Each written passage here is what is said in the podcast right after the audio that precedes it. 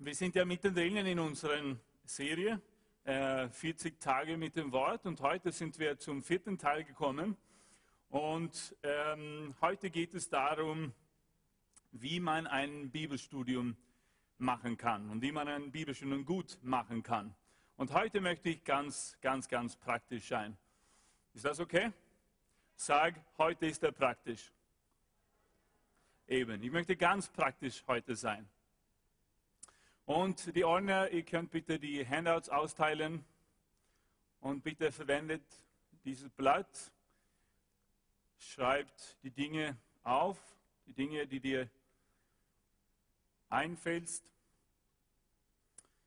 Äh, weil das ist auch nämlich ein Teil von einem guten Studium. Ähm, nicht einfach Sachen zu lesen, sondern Notizen zu machen, die Sachen aufzuschreiben. Und das bekommt ihr hier jetzt jede Woche. Das ist wirklich ein, ein gutes Hilfsmittel.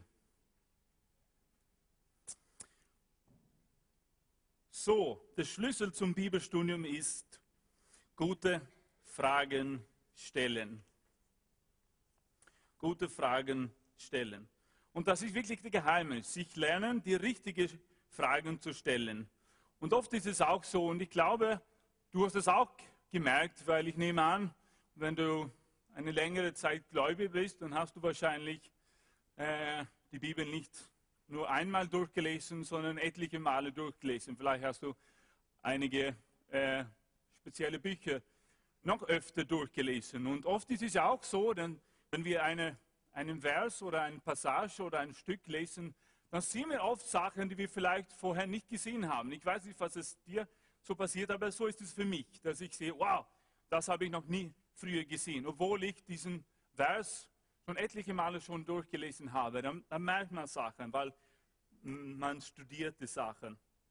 Und was ist dann Nummer eins im Bibelstudium? Was soll man machen? Der erste Punkt ist Beobachtung.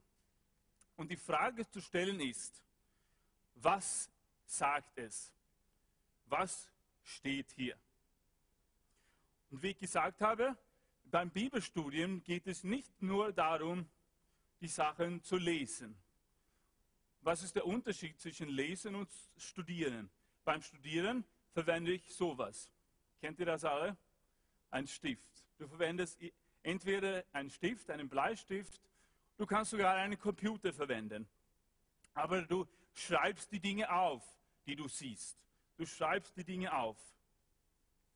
Und du schreibst zum Beispiel an, es sagt folgendes, das sagt es, aha, die waren in Jerusalem und die gehen dorthin, aha. Und du schreibst es auch. Du schreibst einfach die Dinge auf, die du siehst. Das ist der erste Teil von ein gutes Bibelstudium. Nummer zwei ist Interpretation.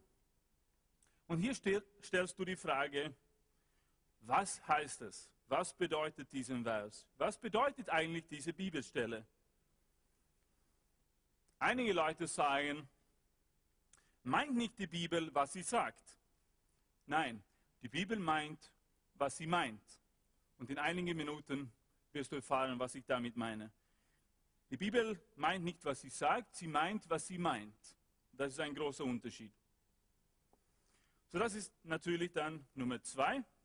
Zum Beispiel, in jeder Art der Kommunikation verwenden wir, ich glaube, verwendet jede Sprache auf dieser dieser Erde äh, verschiedene Sachen, um die Sprache schöner zu machen. Wir wollen gerne unsere Sprachen beschmücken.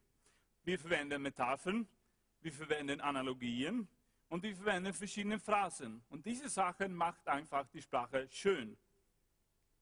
Zum Beispiel, ich kann sagen, ich schwimme momentan im Geld. Und da weiß ja du, genauso wie ich, dass das nicht heißt, dass ich wirklich in 100-Euro-Scheine schwimme, oder? Das ist nur der Scrooge von Donald Duck, der das tut, oder? Ich kann auch sagen, zum Beispiel, ich bin knapp bei der Kasse. Oder zum Beispiel, ich ziehe jemanden über den Tisch. Bitte kann ich das kurz vorstellen? Kann ich jemanden hier haben? Hier kommt jemanden.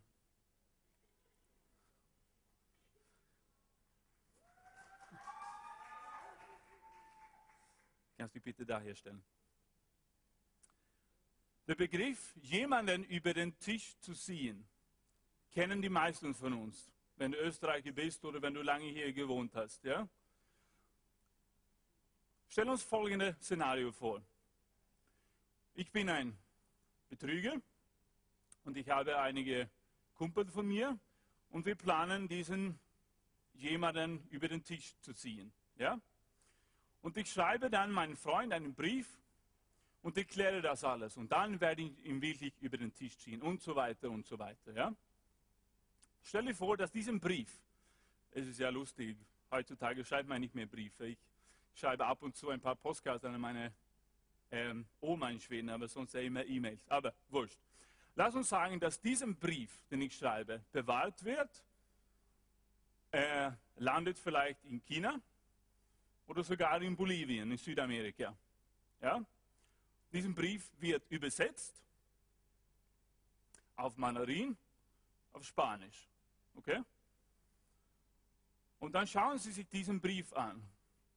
Und dann plötzlich steht drinnen, ich habe ihn über den Tisch gezogen. Was die Menschen in China dann sehen, lesen, ist folgendes.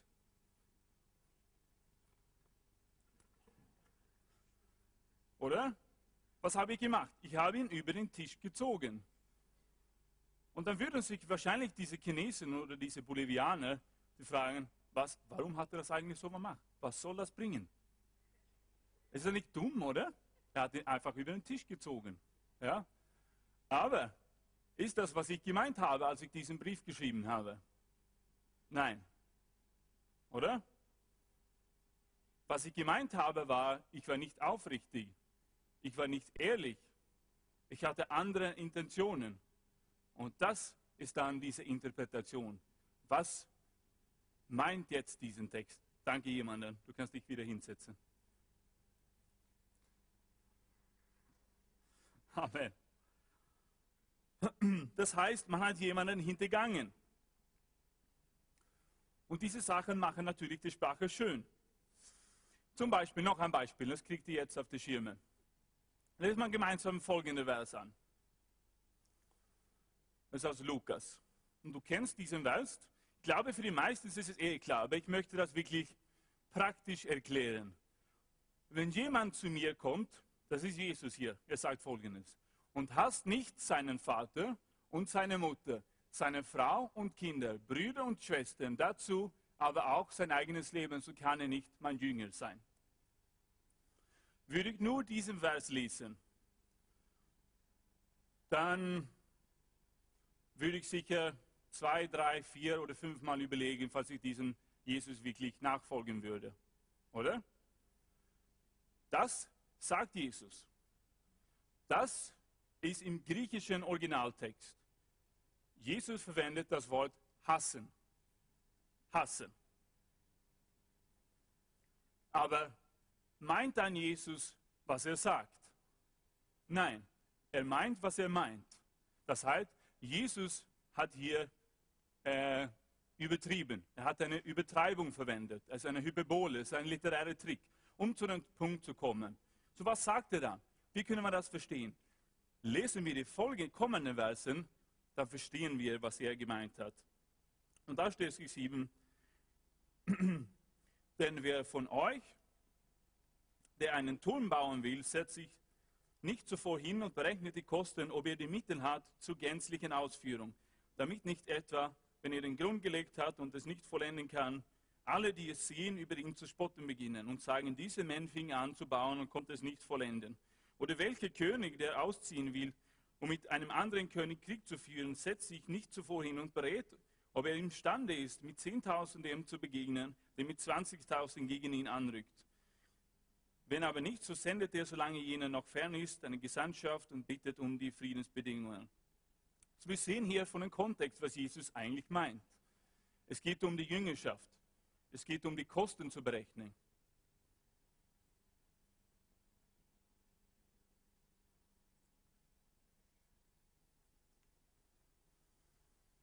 In einer anderen Übersetzung, diese Übersetzung von der Schlachter ist eine Originalsprache Nähe.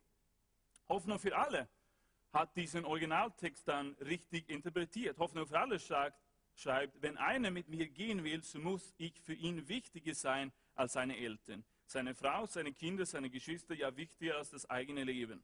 Sonst kann er nicht meine Jünger sein. So die Bibel meint, was sie meint. Wie man es weiß, man schaut sich die Zusammenhänge an, den Kontext, größere Stücke. Okay? Und das ist dann natürlich Interpretation. Okay, so die Bibel. Zuerst beobachten wir, was steht geschrieben, was sagt es. Zweitens, Interpretation. Was meint er hier? Was meint Gott hier? Was meint der Autor hier? Er hat das geschrieben, was meint er? Schauen wir den Zusammenhang an. Und das ist der, der dritte Punkt dann, Zusammenhang. Was ich da tue, ist, ich stelle mich die Frage, gibt es irgendwo anders in der Bibel, gibt es irgendwo anders in einem Buch, äh, im Alten Testament, im Neuen Testament, gibt es irgendwo anders einen Text, eine Passage, ähm, das mir ein bisschen Licht bringen kann über diese äh, Bibelstelle. So Schrift interpretiert Schrift, sagt man. Die anderen Bücher der Bibel interpretieren die anderen. Und mit der Hilfe von dieser Technik können wir ganz sicher sein, dass Jesus wirklich nicht gemeint hat, dass wir unsere Eltern hassen sollen.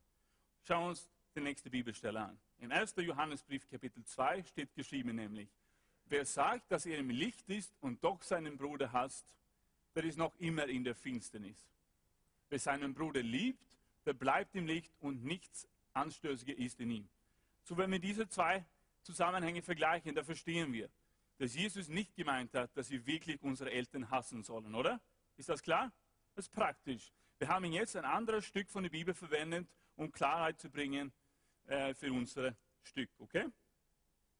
So, wir, verwenden immer die Sachen, die klar sind, die verständlich sind, um die unklare, schwierige Stücke zu, zu erklären.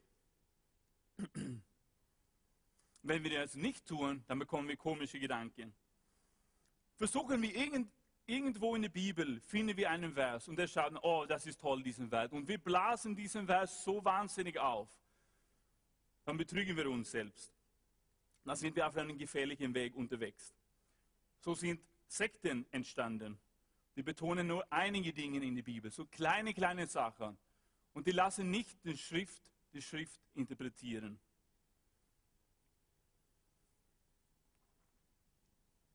Nächste Bibelwort bitte.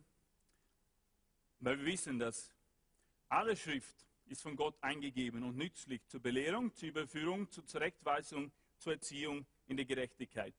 Sag alle. Alle. Alle Schrift ist von Gott eingegeben, hineingeatmet.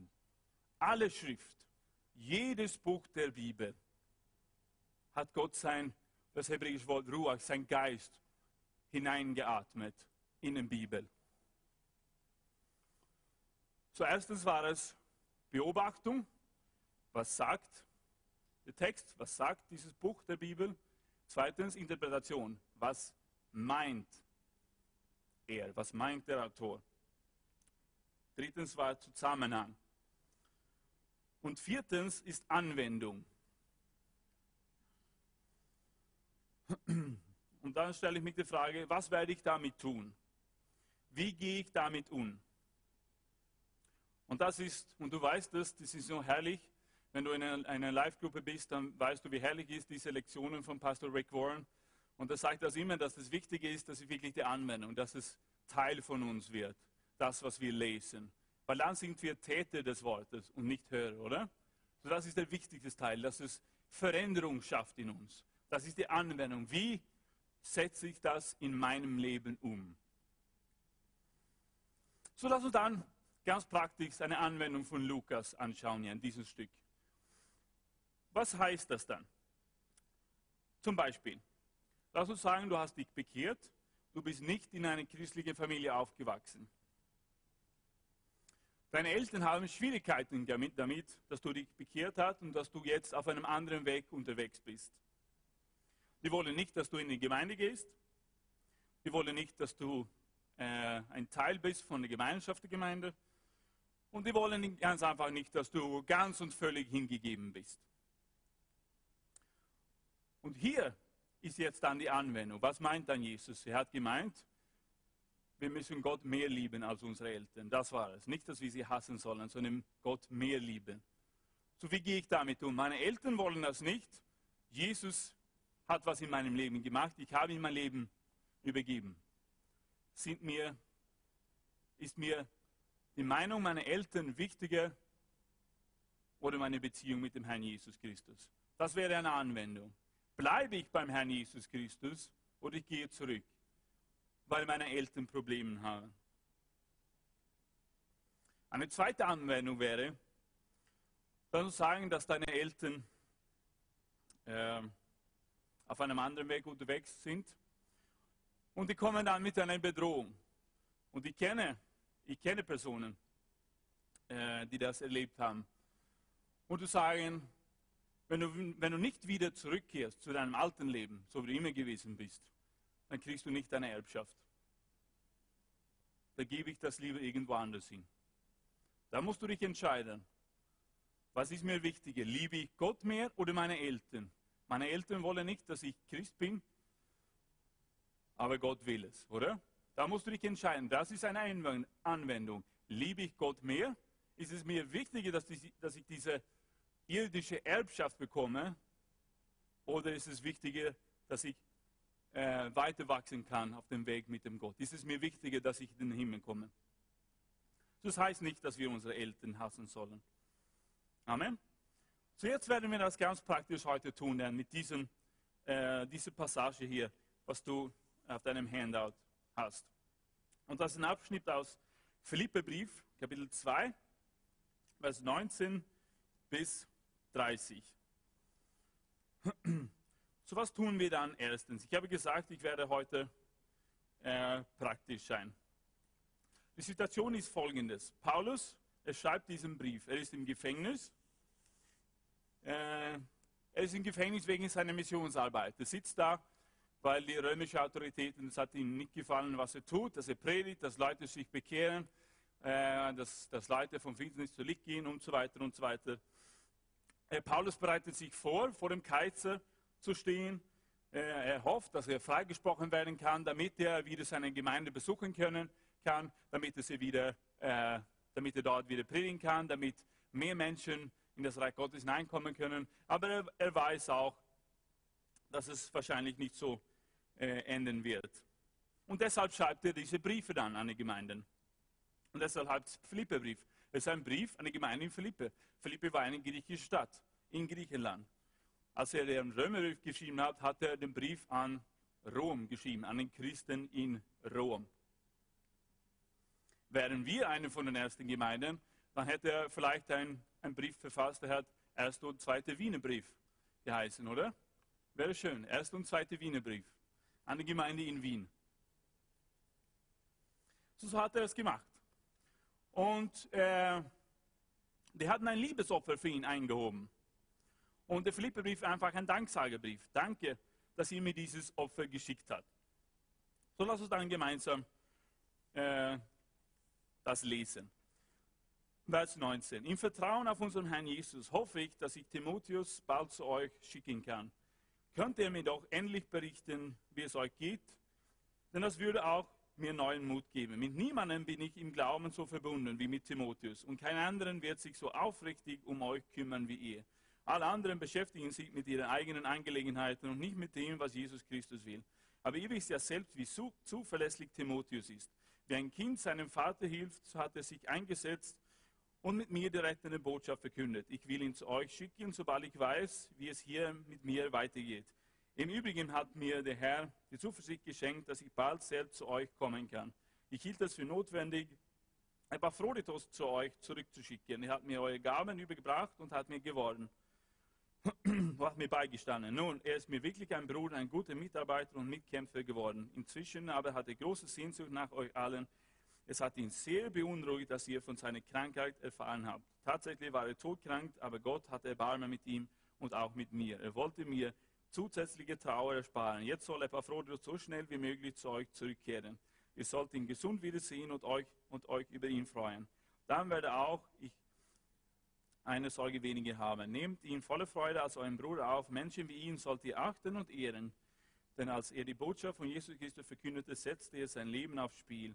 Weil ihr nichts für mich tun konntet, hat er mir an eurer Stelle geholfen und wäre dabei selbst fast gestorben. Und beim ersten Anblick, dann schaut es nicht so aus, als wäre das so was Tiefes drinnen sein, oder? Es ist nicht viel Fleisch, kann man vielleicht zuerst denken. Es gibt nicht so viel Festes hier drinnen. Ähm, aber das stimmt nicht. Verwenden wir diese Methode dann mit Bibelstudium, dann werden wir einige Dinge sehen. Noch einmal, alle Schrift ist von Gott eingegeben worden. Wir sehen hier, dass zum Beispiel steht Epaphroditus. So ein Bruder von Paulus. Epaphroditus heißt eigentlich von Aphrodite. Aphrodite war eine griechische Göttin. So nur bei diesem Namen anzuschauen und ein bisschen zu studieren, dann sehen wir sofort, dass Epaphroditus nicht in eine christliche Familie aufgewachsen ist. Er ist in einer heidischen Familie aufgewachsen. Weil die Christen würden ja nicht ihre Kindern heidische Namen geben, die von griechischen Göttern äh, genannt sind. Nächsten Bibelwort bitte. Römerbrief 15. Kann man das noch einmal unterstreichen. Denn alles, was zuvor geschrieben worden ist, wurde zu unserer Belehrung zuvor geschrieben, damit wir durch das Ausharren und den Trost der Schriften Hoffnung fasten. So alle Schrift hat uns was zu sagen. Zuerstens dann, gehen wir zurück, Beobachtung. Ich lese diesen Stück durch, diese Versen, und ich schaue, ich schaue es ganz einfach an. Und ich sehe drei, drei Dinge in diesem Abschnitt hier. Erstens sehe ich, dass Paulus plant, zwei Männer nach Philippi zu schicken. Und das ist nicht geistlich äh, von dieser Beobachtung. Ich sehe einfach, dass Paulus das schreibt. Ich möchte diese zwei Männer zu euch zurückschicken. So er sagt, ich werde diese Männer zurückschicken. Das ist eine Beobachtung. Das habe ich gelesen, das habe ich gesehen. Zweitens sehe ich, dass Paulus bestätigt diese Männer als Vorbilder. Die sind Beispiele. Und eigentlich sind die Vorbilder, denen Ehre gebührt. In Vers 20 steht, ich habe keinen wie ihn. Und das ist wirklich die größte Bestätigung äh, eines Christens bekommen kann. Und denkt darüber nach, das ist Paulus. Wahrscheinlich neben Petrus der größte Christ aller Zeiten. Und der Paulus schreibt über Timotheus, ich habe keinen wie ihn. Ist das nicht eine gute Note? Er sagt damit, ich kenne so viele andere Menschen in dieser Welt. Ich kenne so viele andere Menschen in der Gemeinde. Ich kenne so viele andere, Christen sogar. Aber ich habe keine wie Timotheus. Das ist eine Beobachtung.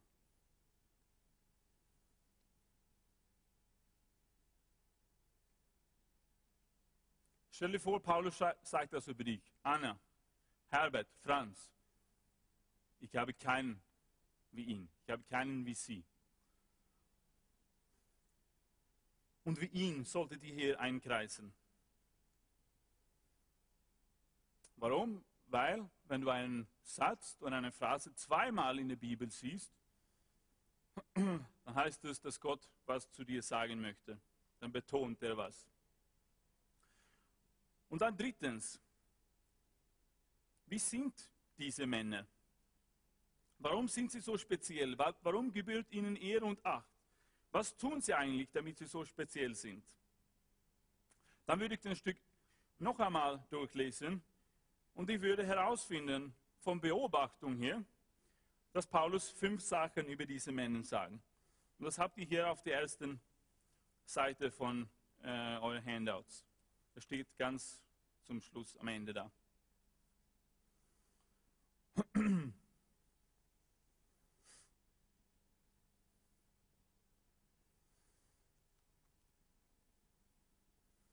Aufrichtig, ha? Was noch?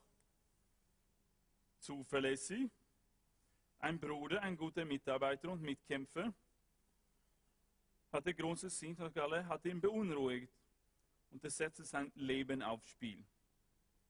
So das sehe ich. Nur von Beobachtung, nur vom Lesen sehe ich diese Dinge. Ich sehe, Paulus möchte zwei Männer zurückschicken. Ich sehe, dass diese Menschen speziell sind. Die sind Vorbilder. Und ich sehe, wie sie sind. Und jetzt kommen wir dann zum zweiten Punkt von einem Bibelstudium. Das ist die Interpretation. Was bedeutet das? Was heißt das? Lass uns dann zurückgehen und uns fragen, was meint er damit? Was heißt es? Lass uns das im Detail anschauen. Wenn er sagt, dass in Vers 21 sagt er, ich habe keinen wie ihn, dann sagt er, dass es seltsam ist. Er sagt, dass es ungewöhnlich ist. Er sagt, dass es anders ist. Er hatte eine, der Timotheus hatte eine echte Interesse in dem Wohl anderer Menschen. Und damit sagte er auch, Paulus sagte, alle anderen, die haben alle ihre eigenen Prioritäten. Die tun alle, was sie tun wollen. Aber für den Timotheus war es wichtig, wie es den anderen Menschen ging. Und eine praktische Hilfe ist dann, wenn du das tust, das, das Interpretieren, dass du dich verschiedene Übersetzungen anschaust. Hier habe ich eine Übersetzung. Es gibt viele, äh, sowohl auf Englisch als auch auf Deutsch gibt es verschiedene Übersetzungen. Und die alle drücken äh, äh, die Vollheit aus. Weil wir wissen natürlich, äh, die Originalsprache der Bibel ist ja Hebräisch und Griechisch. Und natürlich ist es so, und das ist auch so zum Beispiel mit Griechisch, dass Griechisch ganz genau ist. Das sagt genau, genau, genau im Detail, was gemeint ist. Und deshalb musst du ja irgendwie das Wort dann übersetzen. So gibt es nicht so viele deutsche Wörter in der Bibel, so wie in der hebräische und der griechische Bibel. Das ist einfach so. Zum Beispiel, wenn ich Liebe sage, schauen wir das Wort Liebe an. Ich kann zum Beispiel sagen, ich liebe meine Frau. Ja? Ich liebe meine Kinder. Dann kann ich auch sagen, ich liebe Eis. Tue ich auch. Ich, ich, liebe, ich liebe Heidelbeereis. Ja? Aber ist diese Liebe genau gleich wie die Liebe, die ich zu meiner Frau habe? Nein, hoffentlich nicht. Oder? Aber trotzdem verwende ich dieses Wort, oder? Ich liebe Eis. Das ist, ich liebe das Meer. Ich liebe Essen. Halleluja, eine Woche noch. Aber ich liebe meine Frau. Und im griechischen Text gibt es vier verschiedene Worte für Liebe. Du hast das Wort Eros, das ist die erotische Liebe, sexuelle Liebe in der Bibel. Du hast das Wort Storge, das ist eine starke. Du hast das Wort Phileo, das ist eine brüderliche Liebe. Und du hast das Wort Agape, das ist die, die gnadenvolle, die unverdiente Liebe. So wenn wir ein Bibelstudium machen, es ist immer super, wenn wir verschiedene Übersetzungen haben. Und dann siehst du alles, was eigentlich drinnen ist in dieser Passage und dann kannst du das richtig interpretieren.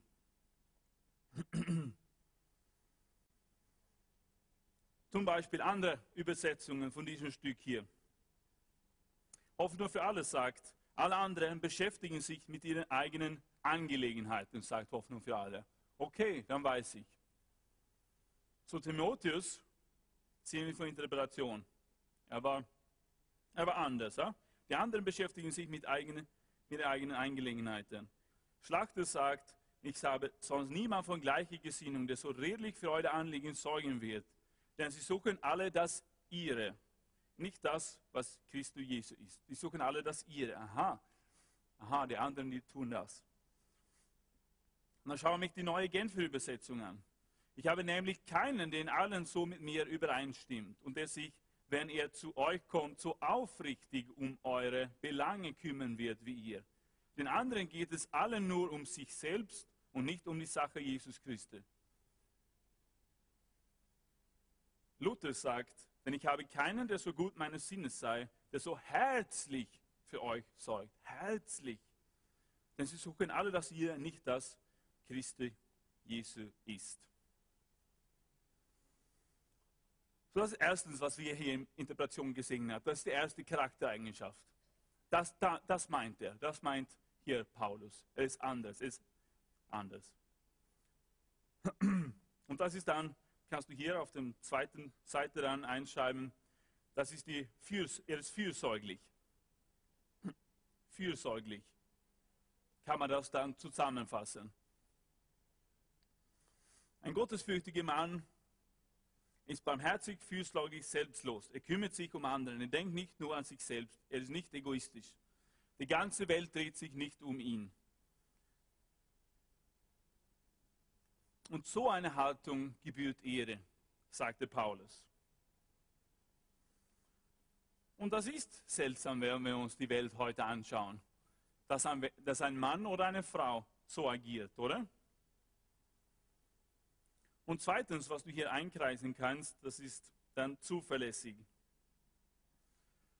Und was heißt das dann? Das, das heißt, er wurde geprüft, er wurde getestet, bestätigt.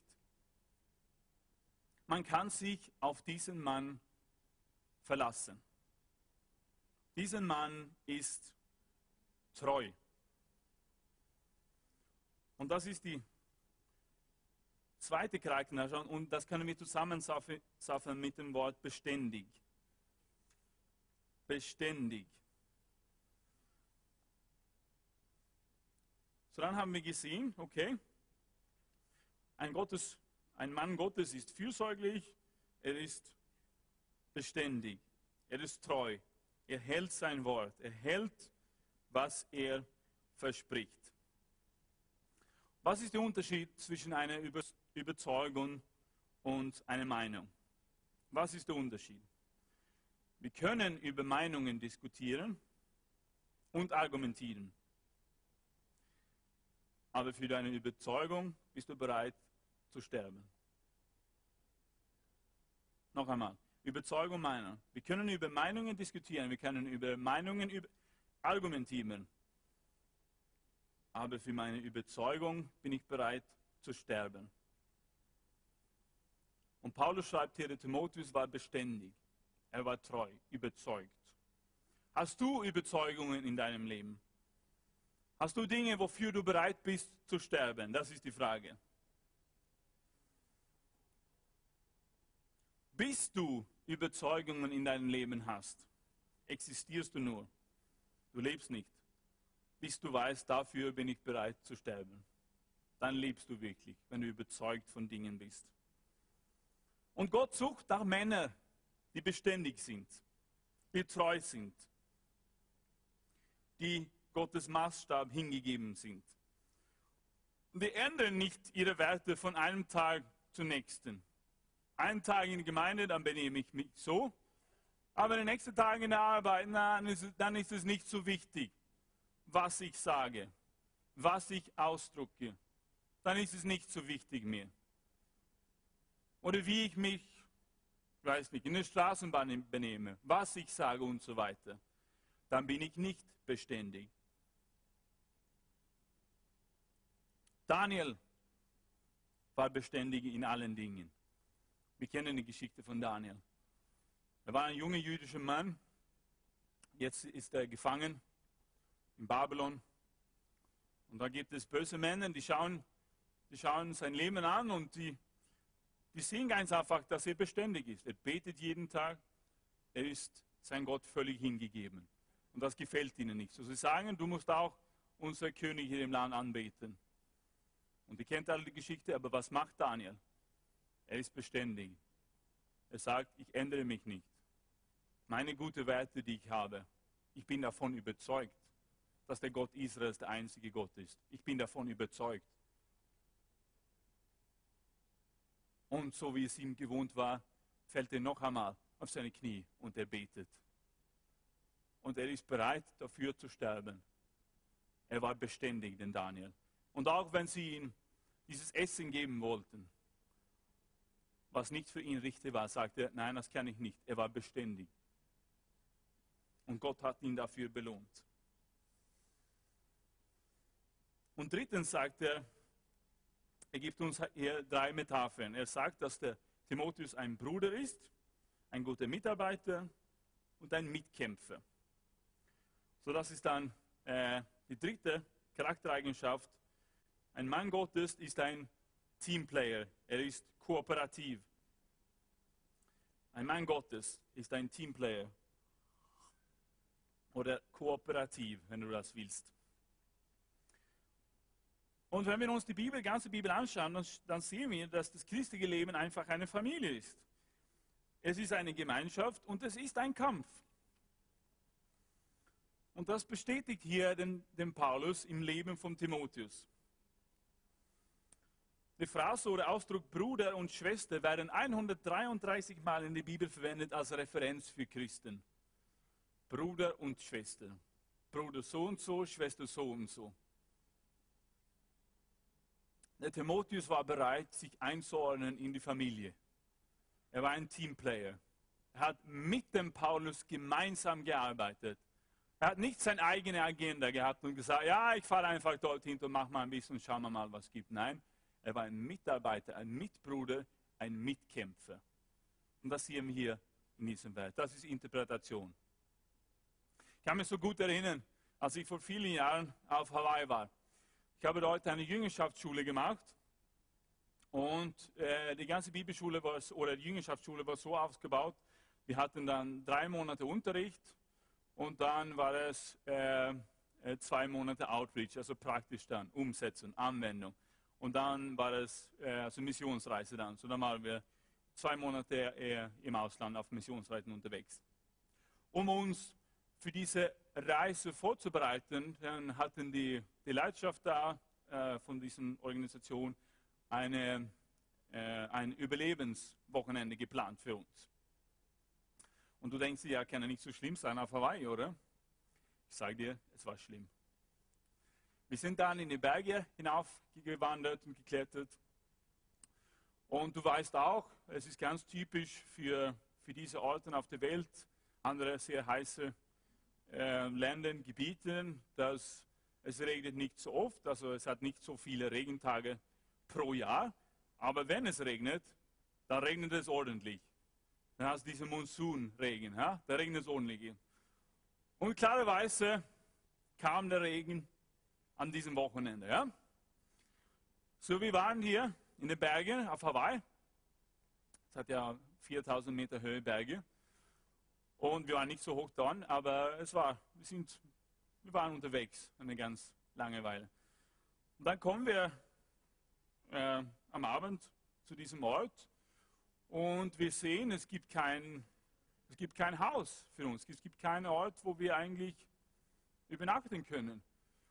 Und äh, die Leiter dann, die, die geben uns ein paar Seile und die geben uns ein paar Planer, so große Überdeckungsplaner. Ihr kennt diese Sachen, gell? Und da stehen wir und äh, der Regen kommt. Und es regnet nicht wenig, es regnet viel. Und äh, wir waren dann in verschiedene Teams aufge, aufgeteilt und äh, ich habe beobachtet, äh, einige, die haben versucht, das alles so ein kleines Häuschen zu bauen aus diesen Seilen und aus diesen Planen. Und wir haben einfach, ich und meine, äh, ja, in meinem Team waren, wir haben einfach gelacht und gesagt, ja, die machen so viel Sorgen. Wir waren nicht so clever wie diese Leute. Wir haben einfach ähm, einen Plan auf den Boden gelegt, haben uns darauf hingelegt und der nächste Plan über uns. Das war unser Plan. Und äh, ja, wir waren nicht die cleverste, aber ich muss sagen, ich war auch nicht der dummste von dieser Gruppe. Ich habe ganz taktisch, äh, kann ich bekennen, ich habe mich in der Mitte hingelegt. Ja? Irgendwie habe ich das so organisieren können, dass die anderen Leute waren auf die Außenseiten. Ja? So, da legen wir und der Regen kommt und die anderen, die das, das andere dann aufgebaut haben, die waren ganz schön. Ja, es war nicht so super happy clappy, es war kalt, es hat viel geregnet, die wurden auch ein bisschen nass. Aber da legen wir auf den Boden, Plan, uns Plan. Ja. Und dann höre ich, nach einigen Minuten beginnt irgendjemand zu jammern. Oh, kalt, oh, Regen kommt rein. Und dann plötzlich auf der anderen Seite höre ich, oh nein, nass. Und einem nach dem anderen beginnen die einfach aufzustehen und wegzugehen, weil was sollte es eigentlich? Mir ging es immer noch ziemlich gut. dort in der Mitte. Aber mein Freund, einer von meinen besten Freunden von dieser Jüngerschaftsschule, der hat Ben geheißen, er liegt neben mir und er ist auf der Außenseite und er sagt, er war schon verkühlt vor dieser, diesem Trip, vor diesem, diesem Überlebenswochenende. Und, und er sagt dann, Martin, es ist mir wirklich kalt jetzt, ich friere jetzt. Natürlich, was, was sollte ich eigentlich machen? Ich konnte nicht, wir hatten nichts, wir hatten keine Werkzeuge, wir hatten keinen, also es gab keine Häuschen da oben. Und dann hat er gefragt, Martin, darf ich nur einfach meine Hand auf dich hinlegen, damit ich ein bisschen Wärme bekomme. Und ich habe es kurz überlegt und ja, okay, das darfst du. Und ich werde es nie in meinem Leben vergessen. Und ich glaube, ich habe es damals wirklich überhaupt nicht verstanden. Er war so dankbar am nächsten Morgen. Wir haben überhaupt nicht schlafen können. Ja? Und er musste wirklich buchstäblich das Wasser von diesem Plan also wegschmeißen, damit er nicht ertrinke. So viel Wasser ist reingekommen und hat einfach eine Hand auf mich gehabt. Und der nächste Tag war er so dankbar, sehr, sehr verkühlt natürlich, aber er war dabei. Und dann ist es so lustig. An dem Tag, am nächsten Tag, wann wir dann wieder äh, im Campus sind, dann kommt eine junge Frau aus irgendwo. Äh, sie hat was anderes gemacht. Sie war nicht mit auf diese Überlebenswochen und, und sie hat uns folgende Vers gegeben, Prediger 4,11. Auch wenn zwei, und sie hat, wie gesagt, sie hat nicht von diesem Überlebenswochen gewusst. Auch wenn zwei beieinander liegen, so wärmen sie sich gegenseitig. Aber wie soll einer warm werden, wenn er allein ist? Und das war wow. Und wir haben dann beide sofort aufgeschlagen diesen Vers. Wir haben das nicht gekannt. Hier kommt diese Frau von einem anderen Ort und sie gibt uns diesen Vers. Das ist genau, was wir erlebt haben. Und haben wir gespürt, wow, der Herr war trotzdem da. Und der Herr hat uns was gezeigt. Bruderschaft, Familie, miteinander, beieinander, Mitkämpfer, Bruder.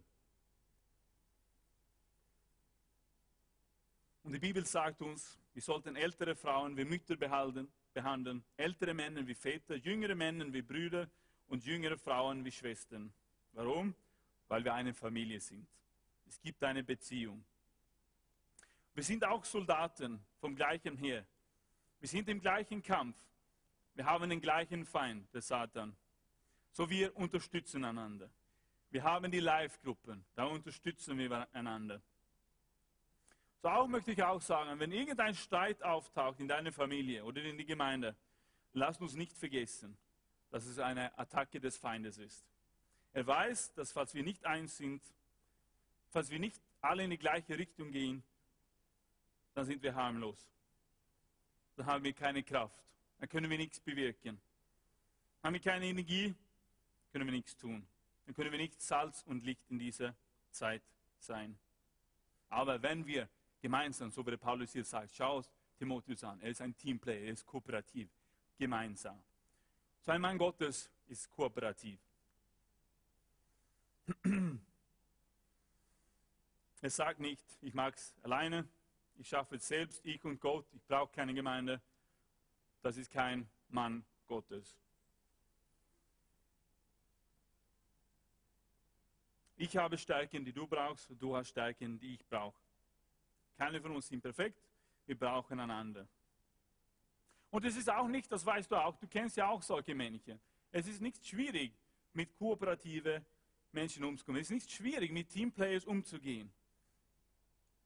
Die wissen zu geben und zu nehmen. Paulus von allen Menschen, er war ja ein Superstar, oder? Ein geistlicher Superstar. Auch er hat gewusst, es ist besser, wenn wir gemeinsam arbeiten. Wenn wir gemeinsam nach einem Ziel streiten, dann können wir viel mehr erledigen, dann werden wir viel mehr Erfolg haben. Und dann kommen wir zum, zum vierten ähm, Charaktereigenschaft. Dann ist das diesen Epaphroditus. äh, er musste, weil Epaphroditus sollte ja diese Gabe äh, an den Paulus geben. Ja? Was, was hat es damals dann geheißen? Zu der Zeit gab es weder Autos, noch Züge, noch Flugzeuge. Es gab nichts. Es hat geheißen, er musste zu Fuß gehen. Vielleicht konnte er über das Meer von Griechenland nach Italien mit einem Boot fahren, aber sonst musste er zu Fuß gehen. Es gab keine Motels, Hotels.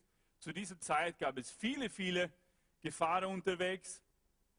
Und da steht hier geschrieben, dass er, dass er fast am Sterben ist. Und die Gemeinde macht sich Sorgen über ihn, weil er fast am Sterben ist auf dieser Reise. Und was ist seine Reaktion? Er wird beunruhigt. Nicht, weil er krank ist und fast am Sterben ist, sondern weil sie sich Sorgen machen. Epaphrodius ist beunruhigt, weil die anderen sich Sorgen um ihn machen. Das ist seine Reaktion. Er ist rücksichtsvoll.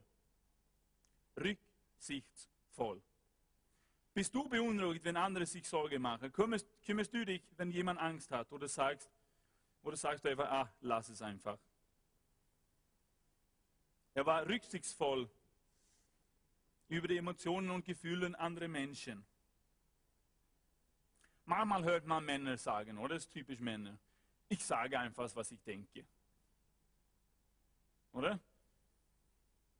Und die prahlen fast darüber. Ich sage einfach, wie es ist.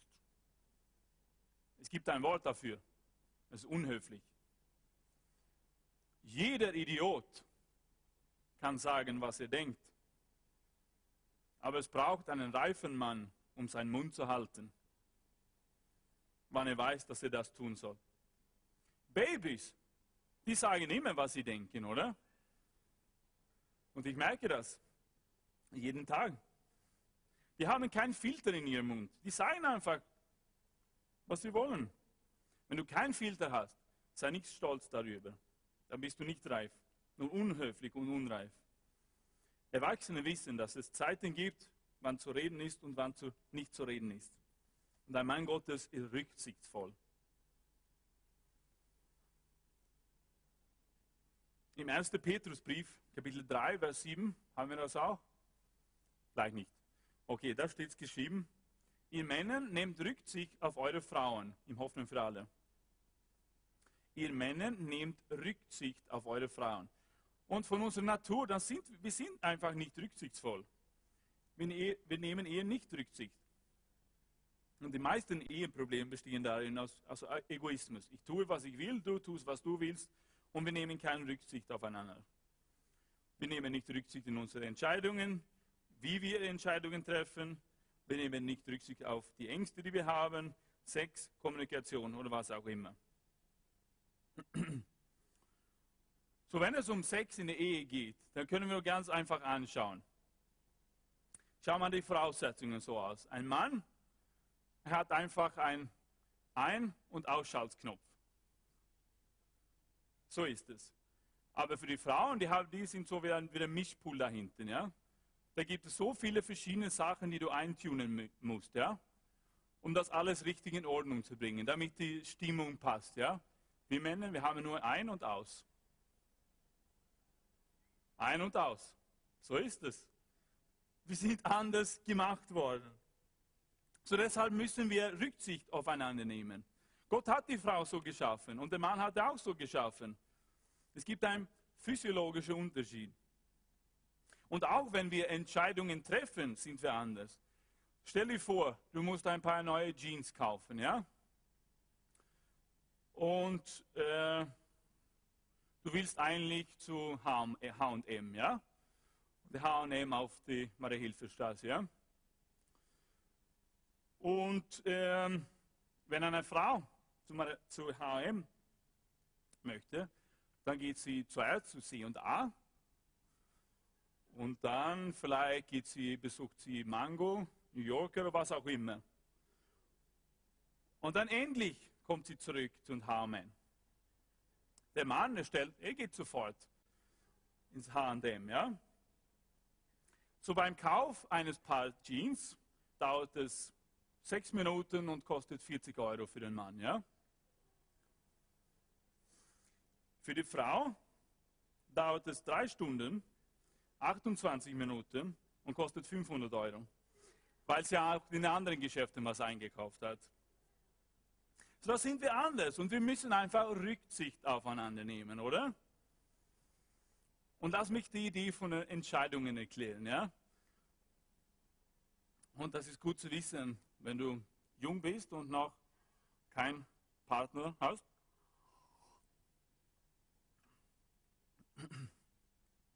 Die Wahrscheinlichkeit, dass du als Mann, jetzt, jetzt, jetzt geht es um die jungen Männer, die Wahrscheinlichkeit, dass du als Mann eine Argumentation gewinnst während der Datingphase oder wenn ihr einfach zusammen sind und ihr sagt, ja, ich mag dich und ja, ich mag dich auch. Und so. Dann ist die Wahrscheinlichkeit, dass du als Mann eine Argumentation gewinnst, 50 Prozent, ja, 50-50. Ähm, wenn du dann verlobt bist, reduziert sich die Wahrscheinlichkeit auf 20 Prozent. Und wenn du verheiratet bist, kannst du es vergessen.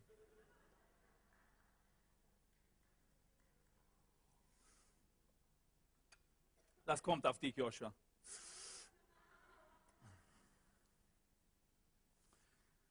Ein Pastor fragte einen Mann, der 72 Jahre lang verheiratet war.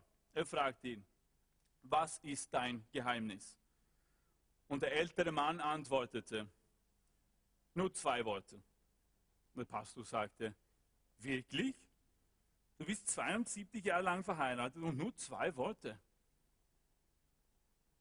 Welche Worte dann? Und der ältere Mann sagte, ja, Schatz.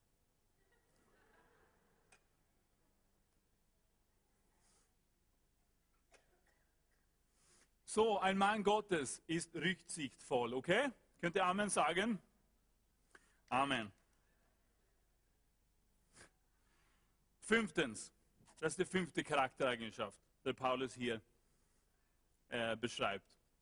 Ein Mann Gottes ist mutig. Mutig. Steht hier geschrieben, dass, dass der Epaphroditus fast am Sterben war. Er hat sein Leben aufs Spiel gesetzt. Ein Mann Gottes ist ohne Furcht. Herr, hilf uns wirklich mutig zu sein, ohne Furcht.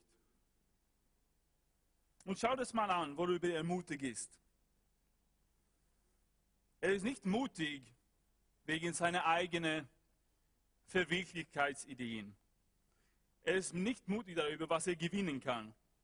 Er setzt sein Leben aufs Spiel wegen anderen Menschen, damit es anderen Menschen gut gehen sollte, damit es dem Königreich Gottes gut gehen soll.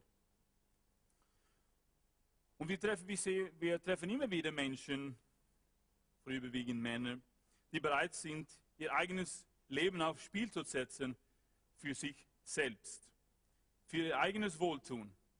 Die klettern auf die größten Berge, die sind da bereit, ihr Leben aufs Spiel zu setzen, aber nicht aufgrund von anderen Menschen.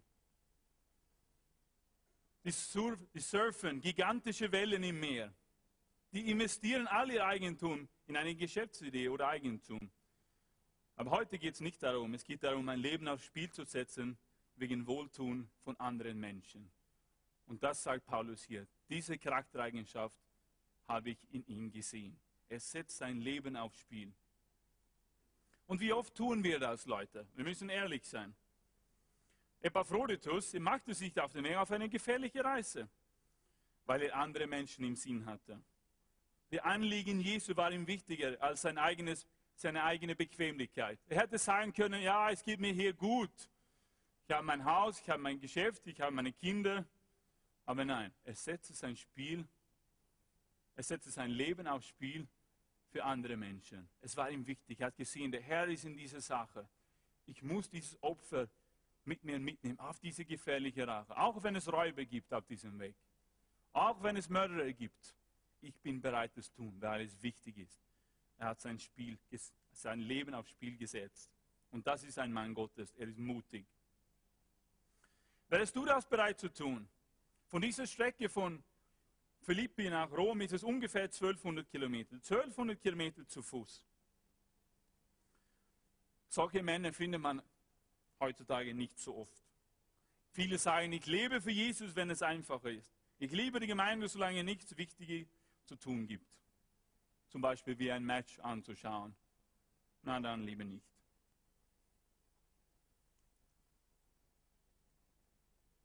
Und Gott gebraucht und verwendet mutige Menschen, denen andere Menschen wichtiger sind als der persönliche Erfolg. Menschen, denen Dienst wichtiger ist als Sicherheit. Menschen, die Leben für das Königreich Gottes aufs Spiel setzen wollen.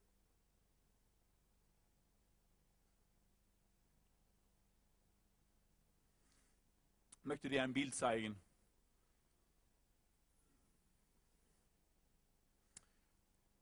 Vielleicht kennst du diesen Bild. Äh, dieser Mann lebt nicht mehr. Äh, der hat David Livingstone geheißen. Vielleicht erkennst du ihn. Er war ein schottischer Mann, er war ein Christ und er war bereit, sein Leben aufs Spiel zu setzen für andere Menschen. Er war einer der ersten Missionare, der nach Afrika gegangen ist. Er ist auch in Afrika gestorben. Und wenn wir uns sein Leben anschauen, dann sehen wir natürlich, er war ein Held, er war, er war mutig. Und auch wenn wir sein Leben anschauen und die Früchte, dann sehen wir, dass er nicht so viele Früchte hatte. Er hat nicht so viel gesehen von seiner Missionsarbeit. Aber ich glaube, dass dieser Mann Samen gesät hat. Heute sehen wir die Resultate. Tausende, Millionen von Menschen in Afrika sind lebendige Christen. Und heutzutage würden wir brauchen, dass mehr von denen nach Europa kommen, oder? Früher haben wir in Europa Missionare ausgesandt. Aber ich glaube, es war ein Samen. Ein Samen von Menschen wie David Livingstone. Er war bereit, sein Leben aufs Spiel zu setzen. Wo alle diese Krankheiten geherrscht haben, Malaria und so weiter und so weiter, wurde ständig krank. Er war bereit, sein Leben aufs Spiel zu setzen für andere Menschen, die noch nicht die guten Nachrichten gehört hatten. Auf seinem Grabstein steht heute geschrieben, und ich lese es vor dir.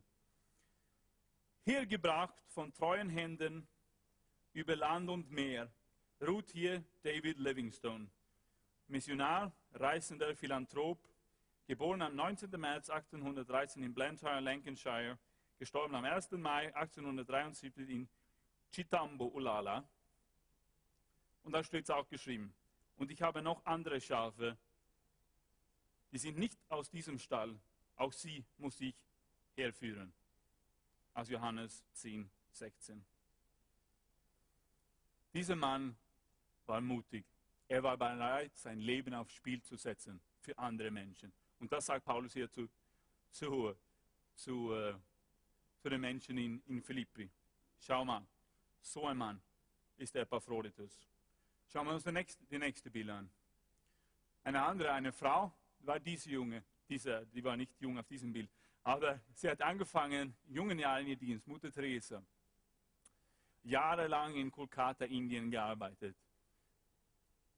In der Mitte von Armut, in der Mitte von Krankheiten, Schwierigkeiten, hat sie ihr Leben aufs Spiel gesetzt.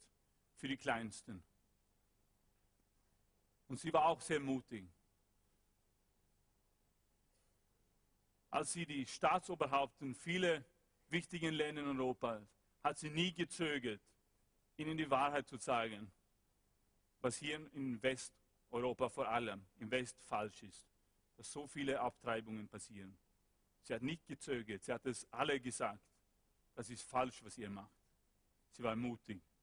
Diese Frau war mutig.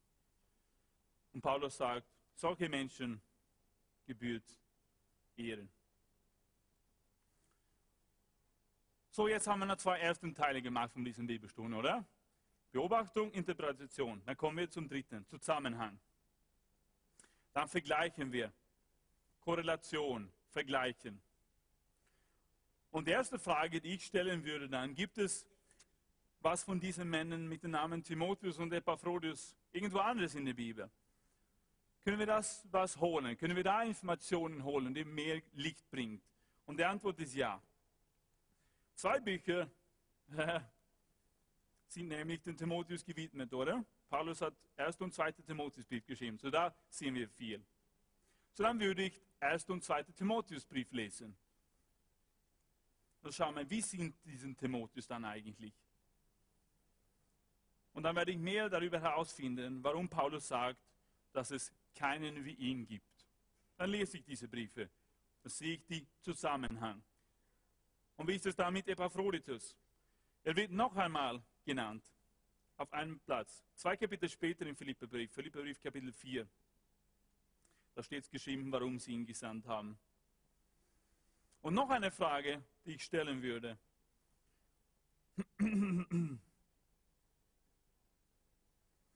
Spricht die Bibel dann von diesen Eigenschaften? Fürsorglich, beständig, Teamplayer, rücksichtsvoll und mutig.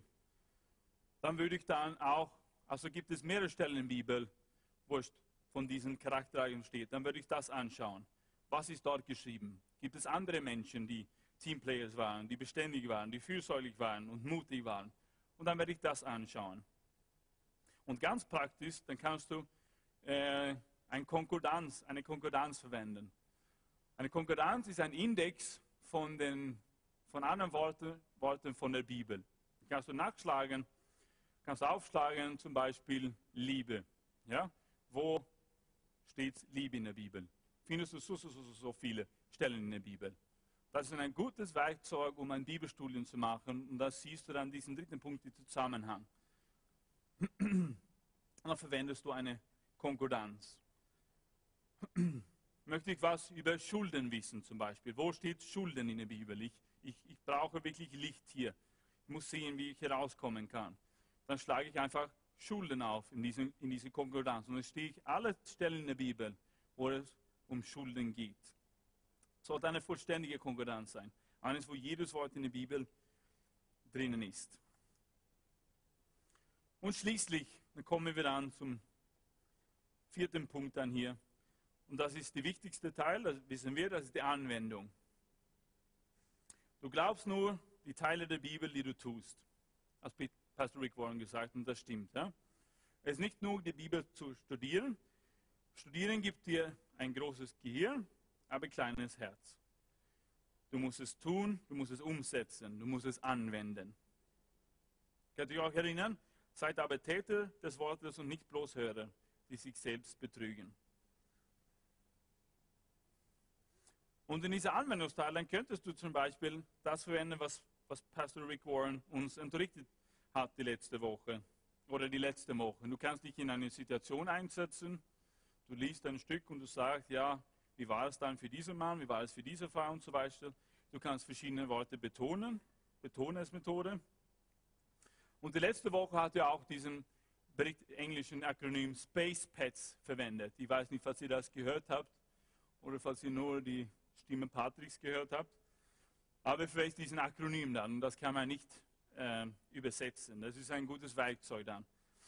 Du nimmst die erste Buchstabe von verschiedenen Dingen und dann machst du ein Wort daraus, an den du dich erinnern kannst. Und dann könntest du hier machen zum Beispiel. Du kannst dir dieses Stück anschauen und sagen mit Nummer 1 dann, das war S, Sünde. Ja? Gibt es eine Sünde hier zu bekennen in diesem Stück? Kannst du dich überleben. Sehe ich hier eine Sünde in meinem Leben? Muss ich umkehren? Muss ich Buße tun? Dann gehst du next zu P im Englischen, V im Deutschen Verheißung. Gibt es eine Verheißung hier drinnen? Ja, vielleicht, vielleicht nicht. Und dann nächste gibt es eine Haltung, die ich ändern muss. Und dann G, Gebot. Gibt es ein Gebot, dem ich gehorchen muss? B, gibt es ein Beispiel, dem ich nachfolgen kann? Sicher gibt es hier etliche, diese zwei junge Männer. G, Gebet. Gibt es was, was ich hier nachbeten kann? F, Fehler. Gibt es hier Fehler, die ich vermeiden kann? W, Wahrheit. Gibt es eine Wahrheit hier, die ich glauben sollte? Oder E, gibt es hier etwas, wofür ich dankbar sein kann?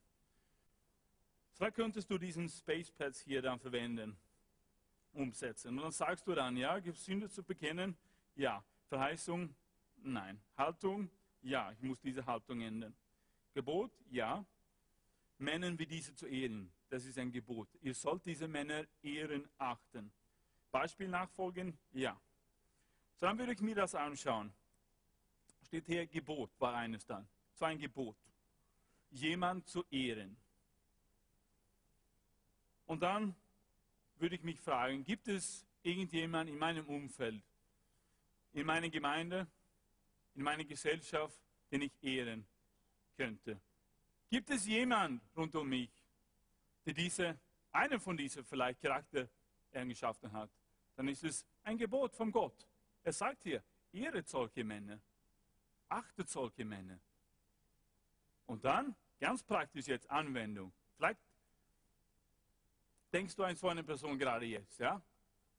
Eine Person, die du ehren solltest, als ein Gebot vom Herrn. Dann könntest du ganz praktisch die nächste Woche überlegen, dann schreibst du es ganz einfach auf. Ich, soll, ich sollte diese Person ehren, achten. Und da schreibst du Dinge auf. Wie kann ich diesen Mann, wie kann ich diese Frau ehren? Vielleicht einfach eine E-Mail schreiben und meinen Dank auszudrücken. Vielleicht mag diese Person Schokolade, was auch immer. Und dann machst du es ganz, ganz praktisch. Aus diesem Bibelstelle hier haben wir herausgefunden, wie ich das an, anwenden kann. Wie kann ich das umsetzen? Ich kann es, indem ich andere ehren, achten. Und ich zeige es ganz praktisch, indem ich was tue. Nicht nur denke. Tue. Wir sind Täter des Wortes. Es könnte dein Vater sein, könnte deine Mutter sein, könnte dein Ehemann sein, ein Freund, Freundin, Verwandte, was auch immer. Aber du versuchst herauszufinden, wie kann ich mit meinem Agieren Danke ausdrücken? Wie kann ich diesen Menschen sagen, ihr seid Helden? Das ist eine praktische Anwendung für dich die nächste Woche. Wie kann ich jemanden ehren, achten? Und die zweite Anwendung wäre, nachzudenken, an welche von diesen Charaktereigenschaften muss ich arbeiten? Und welche ist meine allerschwächste? Muss ich mehr rücksichtsvoll sein? Muss ich Rücksicht nehmen auf meine Ehefrau, auf meine Kinder? Muss ich mutiger für Jesus werden? Muss ich fürsorglicher werden? Muss ich mich mehr kümmern um Menschen? Aufhören, an nur an mich zu denken? Muss ich ein Teamplayer werden? Vielleicht muss ich einfach mich einbringen in einem Team, in eine Live-Gruppe. Ja, da wirst du zu einem Teamplayer. Dann schreibst du es auf, woran du arbeiten wirst und woran, woran du arbeiten musst. Das ist die zweite praktische Anwendung hier. Erstens, ich bin gehorsam, ich ehre Menschen, denen Ehre gebührt. In irgendeiner Art und Weise. Du denkst dran und du schreibst es auf, was du tun willst in der nächsten Woche. Zweitens, zweite Anwendung, woran muss ich arbeiten? Was hier, habe ich hier in dieser Passage gesehen? Wo bin ich schwach die, von diesen Charaktereigenschaften? Bin ich nicht rücksichtsvoll? Bin ich nicht mutig? Und so weiter. Komme jetzt zum Schluss. Heutzutage zahlen Menschen Millionen von Euros. Wir geben Millionen von Euros aus an Menschen, die eigentlich im Gefängnis sitzen sollten. Die Hollywood-Prominenten. Die einfach von einer Frau zur anderen gehen und die werden irgendwie dafür belohnt. Was wir heutzutage brauchen, sind Männer und Frauen Gottes. Wir brauchen die, die fürsorglich sind, die beständig sind, die kooperativ sind, die rücksichtsvoll sind und die mutig sind. Die sind die echten Helden. Die sind die Menschen, denen Ehre gebührt, nicht die anderen. Diese Menschen gebührt Ehre und Acht. Solche Menschen sollen wir achten, sagt der Herr. Amen. Amen. Steh auf mit mir, dann beten wir.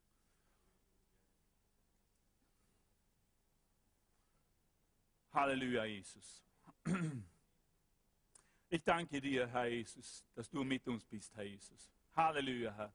Danke, dass du so gnädig bist, Herr Jesus. Danke, dass du uns so viele Dinge gezeigt hast, Herr Jesus. Ich bitte dich darum, dass diese, dieses Bibelstudium wirklich zum Segen sein wird in all unserem Leben, wenn wir uns mit der Bibel beschäftigen, wenn wir diese Schritte folgen, Herr. Dann werden wir dein Wort besser kennenlernen und wir werden dich besser kennenlernen, Herr. Hilf uns jetzt, das alles umzusetzen. Hilf uns, praktisch zu sein. Wir wollen Veränderung. Wir wollen nicht nur Wissen haben, Herr. Wir wollen eine Veränderung in unserem Leben haben, Herr. Und ich danke dir dafür, Herr Jesus. Da hast du uns alle heute Gedanken gegeben, Herr. Ich bitte dich darum, Herr Jesus, dass du alle diese göttlichen Gedanken bewahrst, Herr Jesus. Hilf uns, das alles umzusetzen, Herr Jesus. Wir wollen Frucht in unserem Leben sehen, Herr. Wir wollen es sehen, Herr. Und wir wollen dir gehorsam sein. Wir wollen solche Menschen achten, Herr, so wie diese Charaktereigenschaften. Das wollen wir schätzen, Herr, in der Gemeinde, Herr Jesus. Und ich danke dir dafür, Herr Jesus. Halleluja, Jesus. Halleluja, Jesus. Halleluja, Jesus. Halleluja, Jesus. Come on, na, na, na. Danke dir dafür, Herr Jesus. Halleluja. Amen. Amen.